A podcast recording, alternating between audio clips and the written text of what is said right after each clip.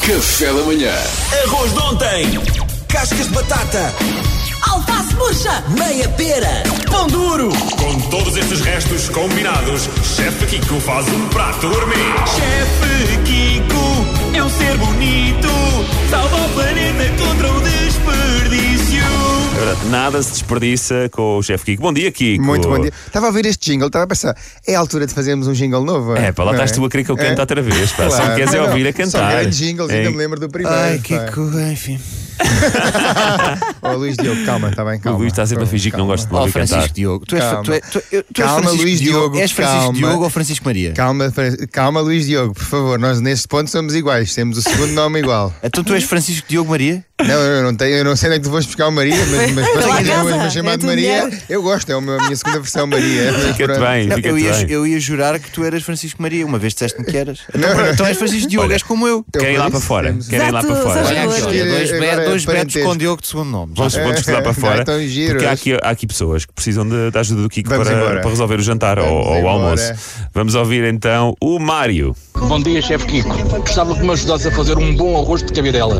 Explique-me como é que essa coisa se faz. Olha, estás a ver? Nós falámos disso. Mário, pá, fogo, eu estava a dizer há bocado da cabidela. Então a primeira coisa que temos que fazer é vamos comprar uma galinha e garantir que essa galinha, que esse frango do campo, vem com eh, eh, o sangue. Eh, não precisamos usar as medidas, podemos usar as medidas, mas aquilo que nós queremos mesmo aqui é o sangue. Não pode ser com tofu? Não, não, não. não, Mário, se quiser fazer com tofu, liga ao Pedro Fernandes, manda uma mensagem privada que ele responde no Instagram. Então a primeira coisa que vai fazer é vai fazer eh, um puxado com cebola, com alho, eh, em azeite, ok? Um bom puxado em cebola, em alho e azeite. Um puxado? ok? O que é que é um um puxado puxado? é um refogado. Ah, um ok. estrongido, se você estiver no norte, um estrongido. estrongido. Um estronjidinho. Isto também vai do norte, com alho. fingido. Ok? E depois vai fazer o quê? Vai refogar o arroz, aí pode usar, eu gosto muito de não usar eh, eh, o arroz carlino, gosto de usar o arroz agulha. Eh, há quem usa arroz carlino, eu gosto do arroz agulha. Eu e também. depois vai partir a galinha. Aliás, pode partir a galinha já aos, aos, aos pedaços no, no, no- talho onde comprar. Se for ali um talho bom em Lisboa, ali na rua Carlos Testa, nós partimos a galinha perfeitinha e depois junta eh, a subliminar. galinha e depois vai cobrir com um caldo. Caldo este, que pode ser já um caldo feito de, de- de galinha, não é? Com os ossos da galinha, ou então até pode ser água. Vai deixar que ela cozinhe, tempere com sal, com pimenta, com isto tudo, e depois vai temperar o seu sangue à parte com. Tem, a- tem o- aquele saquinho com sangue, vai juntar um bocadinho de vinagre ao sangue.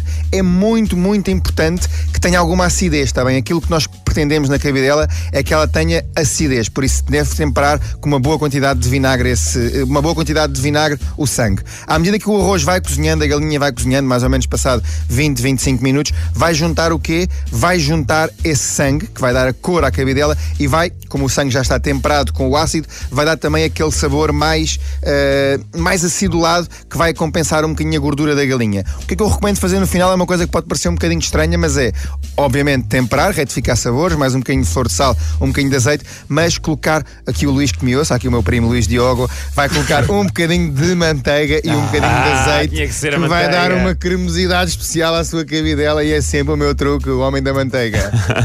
chefe Kiko a resolver. Vai, o Mário fugiu aqui um bocadinho à- às Fugiu, regras. fugiu. O Mário estava numa de de cabidela hoje. É assim, a regra é as pessoas dizerem o que é que têm em casa. O Mário ontem pode sem querer ter atropelado uma galinha e guardou o Se sangue. calhar foi isso, se calhar foi isso. Pode pôr e- uma especiariazinha também fica boa, Mário. Estou-me aqui a lembrar, eu já fiz umas cabidelas assim que pus um bocadinho de especiarias, tipo um bocadinho de cominhos ao princípio, ou um bocadinho mesmo de, de E também açafrão, um pimentão de lavera e fica muito bem. Pimentão de Bom, lavera. Isto vai estar tudo no site da RFM, não é? Sim, Sempre tudo, Sim, sempre sim. tudo. Bom. Agora a Sofia Torres também precisa de ajuda. Olá RFM, olá chefe Kiko. Uh, cá em casa temos uma situação que acontece sempre que é sobram sempre iogurtes e depois eles começam a aproximar-se cada vez mais da data. Pois é, os iogurtes são um problema, não é, Kiko? Oh Sofia, olha, nem por isso, eu esta noite fiz iogurte caseiro, por isso estou- estou aqui inspiradíssimo no que toca a, a- a falarmos de iogurtes. Mas ela quer é aproveitar os iogurtes Não, não, eu quando já estão percebi, percebi, aproximando eu da data. mas eu, eu, eu recomendo só, um pequeno parênteses, recomendo esta, esta máquina para fazermos iogurte em casa, é muito, muito fácil, é um litro de leite com um pacote de iogurte antigo, é só misturar os dois, aquecer um bocadinho aos 45 graus, depois encher os copinhos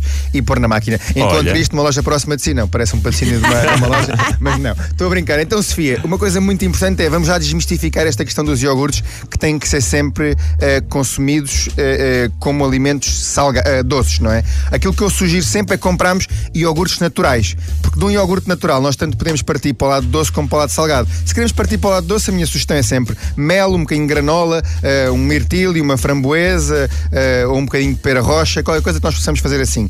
Dá sempre para puxámos para aí. Mas também temos a hipótese de usarmos o iogurte na comida para dar o quê? Para dar este lado aveludado. No final de um caril, por exemplo, no final de um estofado, no final de uma carne, eh, juntar um bocadinho de iogurte vai-nos dar o quê? Vai-nos dar cremosidade. Mas juntar aonde? No tacho? No Enquanto tacho, a- imagina, eu estou a fazer um caril. Por exemplo, e no fim- Médio Oriente a comida te leva muitas vezes molho de iogurte na Exatamente, carne. Exatamente, molho de iogurte. exatamente, Além Clássico que- pita shawarma. Exatamente, para além de fazendo aquilo que o, que o Luís Diogo está a dizer, que é eh, misturarmos o, o iogurte com um bocadinho de, de coentros ou salsa, eh, eh, um bocadinho de sumo de limão e comemos o iogurte como o molho de iogurte, podemos também no final de um caril, em vez de juntar, muitas vezes a malta usa natas num caril, que é quase assassinar É, o caril, não, não, não, aquilo que não. eu sugiro é no final juntar o iogurte. Muita atenção, Sofia Ribeiro, numa coisa, que é nunca se deve ferver. Sofia Torres. Sofia Torres, Sofia Ribeiro é outra pessoa.